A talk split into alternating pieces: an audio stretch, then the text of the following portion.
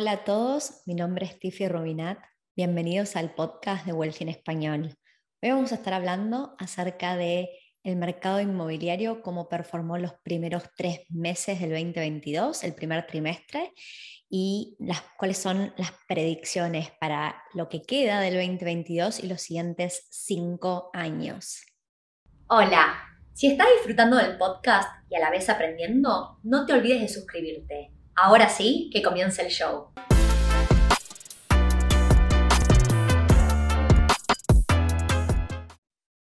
Para el podcast de hoy voy a estar mostrando información o gráficos en mi computadora. Para aquellos que estén mirando esto por YouTube, obviamente va a ser evidente. Para la audiencia que escucha el podcast, ya sea por Spotify, Apple Podcast, Google Podcast, etc., em, obviamente van a poder seguir todo el podcast sin mirar una pantalla, pero si son el tipo de persona que las visuales y entender de dónde viene la información es algo que les interesa y les atrae, mi recomendación es que este podcast en particular lo busquen en YouTube. Así que sin más voy a empezar a mostrar mi pantalla y vamos a ir eh, al momento que estamos grabando este episodio, que es principios de abril. Em, el último reporte de CoreLogic disponible es el de marzo 2022.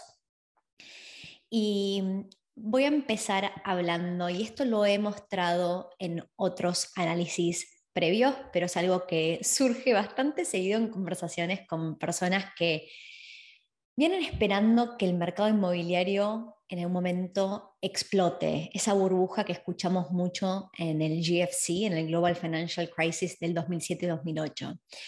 Y algo importante a entender es que el mercado inmobiliario australiano es primero muy distinto al americano, desde que pasó el GFC, los estándares de préstamos y de hipotecas han subido muchísimo.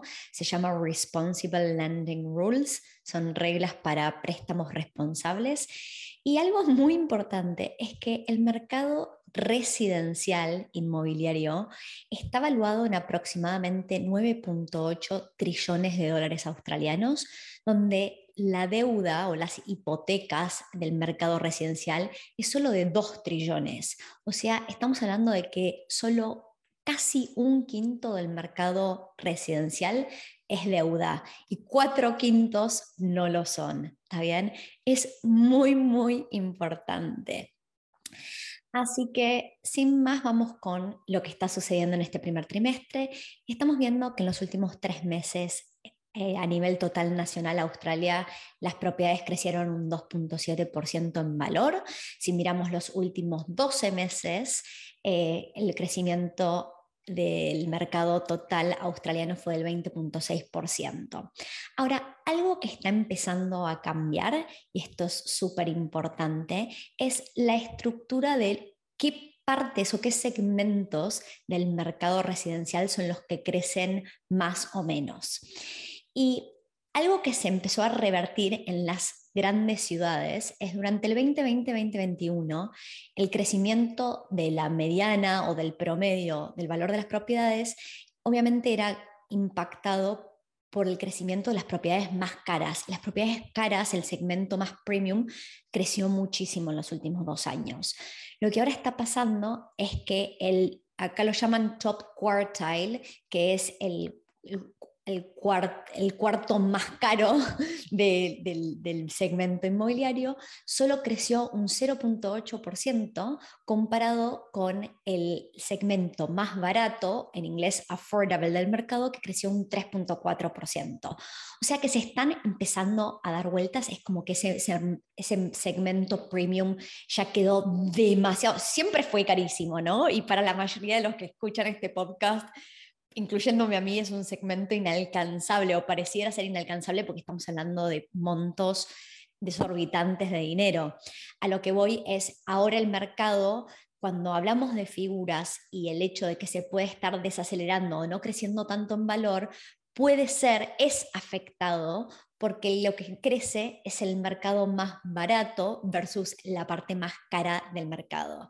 Y cuando hablo del mercado más barato, por ahí estoy hablando de propiedades que cuestan alrededor de medio millón de dólares, más menos un poco, mientras que cuando hablamos del mercado más caro podemos estar hablando de los 5 millones para arriba, ¿no? Estamos hablando de un mercado muy caro. Ahora, esto es como para meternos en el contexto de lo que está pasando y sobre todo en las grandes ciudades. Y cuando hablo de las grandes ciudades, Sydney en particular juega un rol muy grande porque los precios de Sydney en este momento son una locura. Ahora van a ver que yo voy a ir salteando y voy a ir directamente a las diapositivas que me parecen relevantes para este análisis. Y uno de los temas que eh, también hablo muchísimo con la mayoría de los clientes es tengamos cuidado que lo que pasó en el mercado en los últimos dos años, donde las regiones crecieron por sobre lo que crecieron las ciudades, y en la pantalla las regiones aparecen en ese eh, violeta clarito y las ciudades capitales en ese azul oscuro, no es representativo de lo que pasó los últimos 10, 20 o 30 años. De hecho, si ven, desde los últimos 10 años, siempre las ciudades son como más volátiles, eh, mientras que las áreas regionales son un poquito más estables. Eso significa que cuando los precios suben, suben mucho más en las grandes ciudades que en las áreas regionales y cuando bajan pasa lo mismo, pero en promedio el crecimiento del valor de las propiedades de las ciudades en el tiempo, sostenidamente los últimos 30 años, no solo los 10 que estamos viendo en la pantalla, ha sido significativamente mayor para las ciudades que para las áreas regionales. ¿Cómo explicamos lo que pasó en los últimos dos años? Obviamente con la pandemia y mucha gente pudiendo trabajar de manera remota, muchas personas decidieron eh, cambiar el estilo de vida que tenían, irse a las afueras y áreas un poquito más regionales. Pero recordemos que este cambio de hábitos no necesariamente se va a dar de largo plazo cuando ya estamos viendo que mucha gente tiene que volver a las oficinas, muchos trabajos está buenísimo lo que es remoto, pero una o dos veces a la semana uno tiene que volver a ir de manera presencial y con las fronteras ya abiertas para los inmigrantes a partir de diciembre del 2021, mes a mes empezamos a tener más inmigración y los inmigrantes va donde está el empleo y el empleo suele estar en las grandes ciudades, es donde está el empleo, los salarios más altos y la infraestructura.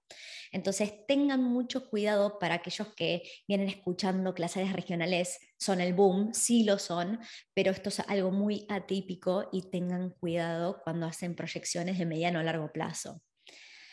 Ahora, yendo a el tema de las ventas y volumen de ventas que se viene manejando, em, algo a tener en cuenta es que está pasando algo bastante único. Listings es la cantidad de propiedades que se suben o se enlistan en el mercado y esto puede ser por realestate.com.au, domain.com.au o cualquier otra em, plataforma grande donde uno publica propiedades para la venta. Lo que tiene es que los números de listings vienen bajando y si miramos la línea azul es el año 2022 hasta marzo y vemos que estamos por debajo del 2021 y el 2021 está por debajo del 2020 y así sucesivamente. Pero algo sorprendente es que en realidad las ventas no están sucediendo por debajo. De hecho, por cada listing se venden 1.2 propiedades. Esto significa que hay muchísimas ventas sucediendo off the market, ¿está bien? Fuera del mercado. ¿Cómo puede suceder eso? Es muy fácil. Por ejemplo, nosotros en Wealthy tenemos siempre 15 proyectos preaprobados de propiedades que nos parecen buenas inversiones y diría que el 80 a 90% de nuestros proyectos no están eh, enlistados en ninguna de estas plataformas digitales, marketplaces de propiedades, ¿no? Entonces, eso es algo a tener en cuenta, que tenemos pocos listings, pero una buena cantidad de ventas y transacciones sucediendo en el mercado inmobiliario. Ahora, em, pasando a los alquileres, y este es un tema que se volvió trending topic en los últimos tres meses por sobre todo, pero las rentas o los alquileres vienen subiendo fuertemente. En el último año eh, han crecido un 8.7 en, promedio alrededor de toda Australia. Obviamente hay mercados que se vieron más o menos impactados, pero eh, los alquileres no paran de subir. Eh, y algo muy interesante es que Em, lo vamos a ver en la página siguiente de este reporte. Febrero fue el primer mes, febrero del 2022, fue el primer mes donde el crecimiento del valor de los alquileres fue mayor que el crecimiento del valor de las propiedades. ¿Está Estos mensualmente en febrero los alquileres crecieron un 0.8%, mientras que en febrero el valor de las propiedades a total Australia creció un 0.6%. ¿Por qué es importante? Porque como por tanto tiempo el valor de las propiedades viene creciendo muy por encima del valor de los alquileres, en el tiempo la rentabilidad, en inglés el gross rental yield, que sería la, renta anualizada o el alquiler anualizado dividido el precio de compra, se viene comprimiendo por, por el crecimiento del valor de las propiedades. Entonces estamos necesitando, con, con el efecto que estamos viendo de la inflación y el crecimiento de los alquileres, empezar a recuperar rentabilidad. Y eso es realmente lo que estamos esperando para los siguientes 9 a 12 meses, que los precios de los alquileres sigan subiendo consistentemente porque cada vez sentimos más y más la inflación. Pensemos que eh, hace un año y medio que no sucedía esto de que los alquileres crecieran más que el valor de las propiedades. ¿no? si hace dos estamos en pandemia, más o menos esto fue em, el último año y medio. Ok. Ahora, ¿por qué yo miro yields? Este podcast es para cualquier persona que esté interesada en inversiones y en propiedades y el mercado inmobiliario australiano, en particular em, yo me dedico a lo que son inversiones, o sea, comprar propiedades que hagan sentido desde el lado financiero, en áreas que tengan potencial de crecer más que el promedio del mercado, donde probablemente estemos yendo por el lado más affordable o barato para que los ingresos del alquiler cubran todos los intereses y expensas y dejen un poquito de plata en nuestro bolsillo. Entonces, obviamente cada mes, mes a mes se hace más complicado cumplir con la parte de la rentabilidad, pero a eso nos dedicamos nosotros, o sea que si alguien está buscando eso, Abajo van a conseguir eh, en la descripción los datos para ponerse en contacto con Wealthy y tener una conversación con cualquiera de las personas que trabajan en el equipo de Wealthy y eh, obviamente buscar rentabilidades que estén por arriba de la mediana. O sea, no solo queremos buscar áreas que crezcan más que el promedio de mercado, sino obviamente rentabilidades mejores al 3.2%, que es la rentabilidad promedio del mercado australiano. Ahora, ¿qué está pasando con las construcciones? En esta pantalla lo que van a ver, voy a sacarle un poquito de zoom a ver si se ve un poco mejor, es que las aprobaciones de las construcciones de casas aparecen en este violeta clarito y las construcciones de units o departamentos en azul oscuro. Y lo que vemos es, nos muestran, eh, esto es increíble porque tenemos muchísimos años de data, tenemos desde el 92, con lo cual podemos realmente ver eh, qué pasó en un periodo bastante largo de tiempo. Y lo que vemos es que en los últimos dos años a raíz de la pandemia, la cantidad de casas que se han construido está muy por arriba del promedio, no solo de la última década, que aparece en una línea punteada en la pantalla, sino que en los últimos 20, 30 y 40 años, ¿no? Como que realmente es estamos hablando de un periodo muy largo y llegar a un pico de construcciones gigante. Y pensemos esto, este pico se dio con migración negativa, donde la población decreció, ¿no? Y los valores de las propiedades siguen subiendo. Imagínense cuando la población sea positiva eh, y esto es un trend que la población crece positivo año a año cuando no estamos con fronteras cerradas. Ahora, las units y la cantidad de, departamentos que se están construyendo está bien por debajo del promedio de la última década. Y esto, cuando hablamos de oferta y demanda, es un dato muy importante, porque a nosotros cada vez nos están gustando más em, la oportunidad que representan los departamentos como inversión y que haya un shortage de supply, o sea, que haya baja oferta es algo muy importante para que, para que se compense con la demanda y los precios suban eh, en mayor medida. Con lo cual, de este gráfico, una de las conclusiones que yo sí saco es que este se está volviendo un excelente momento para estar comprando departamentos en Australia. Ok, em, vamos a lo que es financiamiento. Y cuando queremos explicar cómo evolucionó el mercado durante el 2020, 2021, 2022, lo que estamos viendo es que mientras que durante el 2020, gracias a todos los incentivos del gobierno y todos los grants que se estaban dando para personas que quisieran comprar su hogar, em, el 2020 y todo lo que fue em, préstamos de owners eh, se vio altamente impactado. Y qué estamos viendo es durante el 2021 y 2022, cada vez son menos los que están comprando su hogar y más inversores entrando al mercado. Entonces, ahora lo que estamos viendo es que todavía no llegamos a un porcentaje en volúmenes de hipotecas para, inversores, seguimos estando por debajo del promedio de la última década, con lo cual queda espacio para muchísima gente entrar al mercado. Y esto explica un poco el, el por qué en el primer, eh, la primera diapositiva, cuando hablábamos de que cada vez el segmento más premium Em, es el que crece menos y el segmento más barato es el que está creciendo más.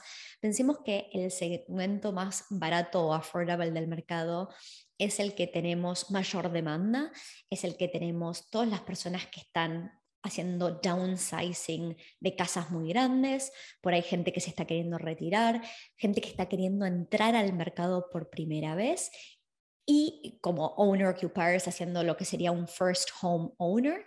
Y también tenemos a los inversores. Obviamente hay inversores que compran cosas más premium, pero la mayoría de los inversores buscan ese segmento más barato para que el cash flow o la rentabilidad haga sentido. Entonces, eh, todavía queda un montón de espacio para inversores y vamos a, nuestra proyección es que durante el 2022 sigan entrando montones de inversores al mercado. ¿Está bien? Ahora, ¿qué está pasando con las tasas de interés? Y el último podcast con Paula eh, profundizamos eh, en cuanto a tasas fijas y tasas variables, así que pueden hacer clic en la pantalla para acceder a ese em, podcast que profundiza en tasas de interés. Pero acá estamos mostrando un poquito el histórico de los últimos 20 años de lo que llamamos el cash rate. Cash rate, para aquellos que no saben lo que es, es la tasa de interés que el RBA, que es el la Reserve Bank de Australia, el Banco Central, le presta a los bancos.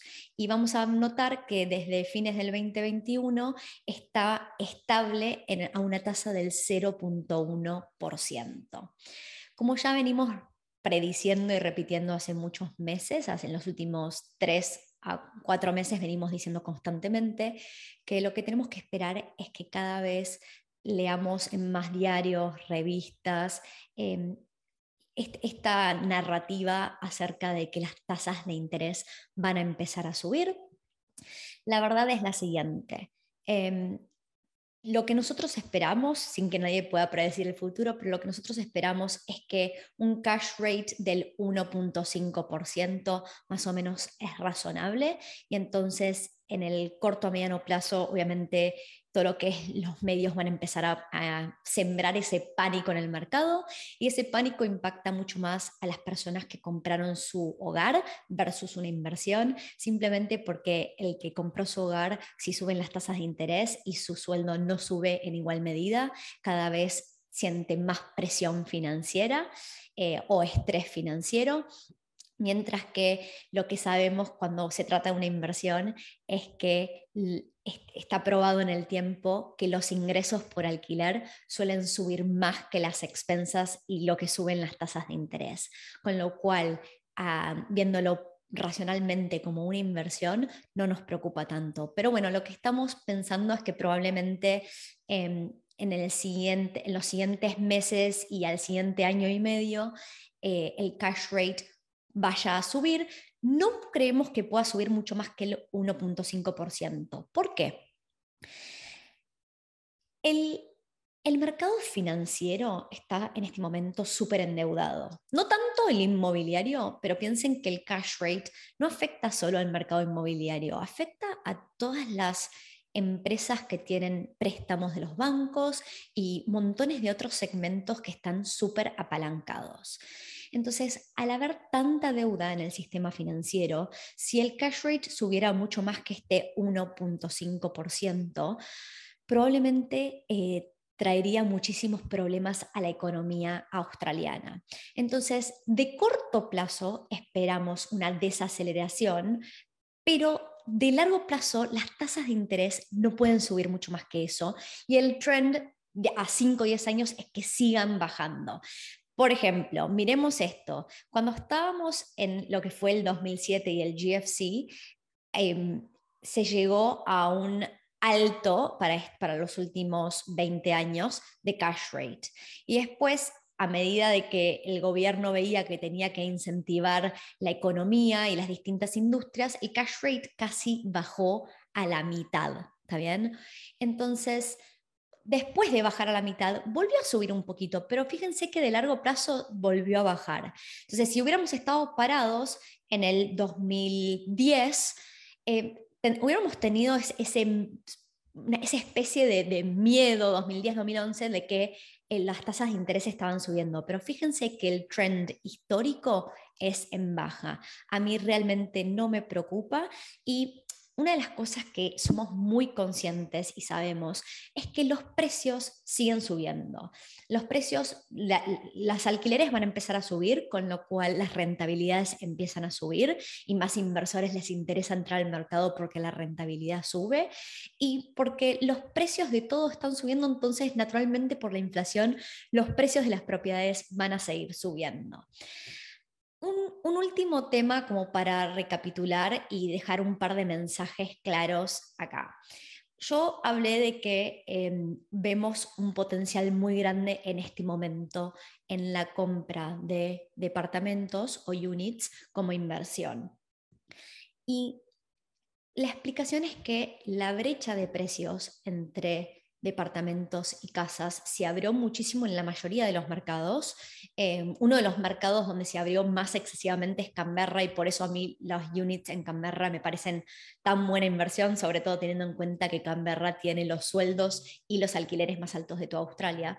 Pero acá yo lo que les quiero mostrar es la diferencia de tiempo que a uno le lleva en promedio a ahorrar para comprar una casa versus un departamento. Y si estamos hablando de Sydney o Melbourne, nos lleva dos años y dos meses o dos años y siete meses más ahorrar para una casa que para un departamento. O sea, estamos hablando de que por ahí, en vez de tener que ahorrar cinco años, tenemos que ahorrar siete y medio, ¿no? O sea, es una diferencia muy grande.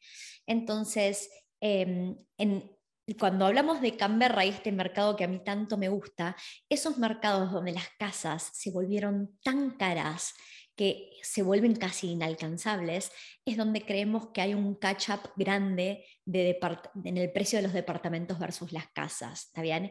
Y ahí es donde explicamos el porqué de Canberra. Piensen que Canberra históricamente el valor de las casas era más bajo que el de Melbourne y en el último año las casas en Canberra se volvieron más caras que, las casas en Melbourne. Sin embargo, los departamentos en Canberra están más baratos que los departamentos en Melbourne. Entonces, em, esto es como un poco para que entiendan el porqué de, decir que es un buen momento para comprar departamentos.